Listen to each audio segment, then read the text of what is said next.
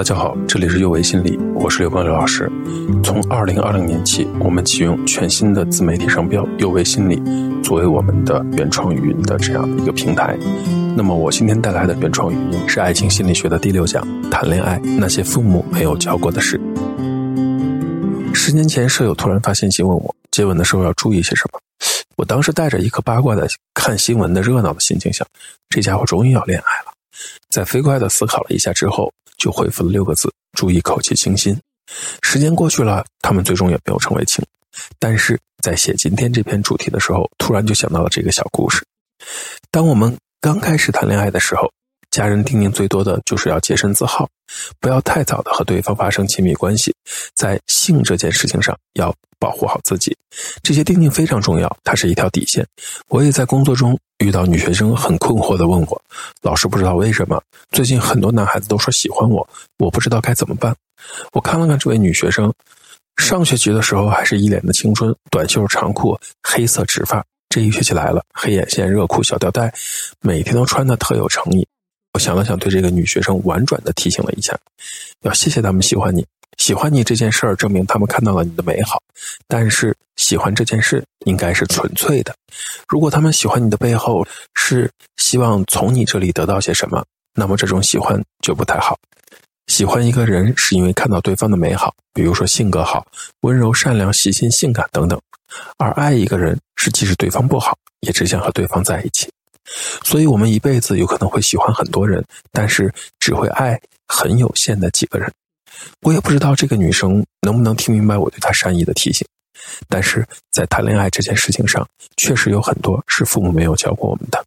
首先，自我良好的人在恋爱中确实更容易幸福。那些会爱自己的人也会爱别人，得到过充足爱的人也能够把爱分享出去。男生如果想要很好的引起女孩子的注意，幽默会说话比长得帅重要多了。毕竟，如果不经过后天的人为加工，长相这件事儿是注定的。再加上每个人的审美方式不一样，所以长得好不好看不是开始恋爱时最重要的，而会不会讨人喜欢更重要一些。那些幽默会说话的男孩子，往往就更容易得到女生的青睐。而男性赢得女性好感的说话方式，包括欣赏对方啊，太棒了，做得好，表示同情哦，这听上去真糟，参与其中，同他一个认同的意见进行探讨。减少问题，被逼问的时候会早早的结束交谈，不会喋喋不休的去争吵。分享故事可能会延长谈话，改变语调表示自己对女生谈论的内容很感兴趣。除了这些呢，一些味道也会让我们对别人的感觉不一样。比如说，薰衣草的味道会让我们的数学能力变差，可是苯乙醇却有助于我们降血压。当然，这里不是我在爱情心理学里要讲的，在恋爱约会的时刻里。薰衣草会让我们感觉放松，茉莉橙子味可以缓解压力，而柠檬味会增加我们的幸福感。这些呢，也都是恋人之间的小心思。当然，只有这些是不够的。第一次约会，千万不要选择家庭烹饪这样的事情，毕竟待在一个近乎陌生人的家里是有风险的，会让人感觉到很紧张。你不能保证对方会不会做出一些不合适的事情，也不能保证对方喜欢看到你满脸油烟的样子。那些做了一桌好看的食物，还有精美的餐具，然后围裙不脏，脸上不油，还带着精致的妆容，是韩剧。首次约会看电影呢，也不是一个特别明智的选择。是的，虽然这是谈恋爱里的一种经典方式，但是你们无法聊天。高档的星级餐馆也是不适合的，因为价格越高，压力就越大。不仅钱包的压力越大，来参加这个高档餐厅吃饭的女生还要考虑我是不是要穿漂亮的衣服，带着妆容，还要精心的打扮一下。有一个网络故事里是这样说的：想当年我和女朋友分一碗油泼面吃，现在工作后的女朋友在餐厅里吃完饭，还要再来一份水果沙拉，因为两个人不是一个人了。情侣在一起吃什么不重要，吃的氛围才重要。要不怎么说友情饮水饱？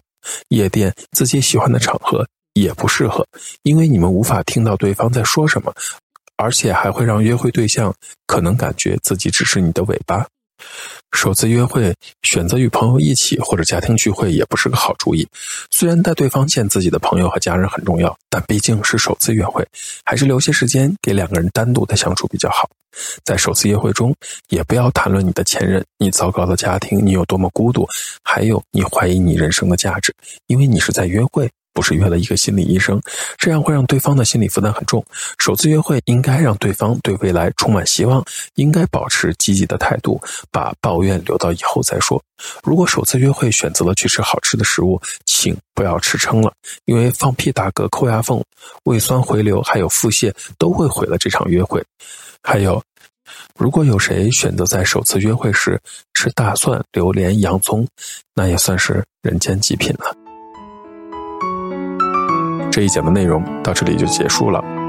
这里是幼为心理，我是刘老师。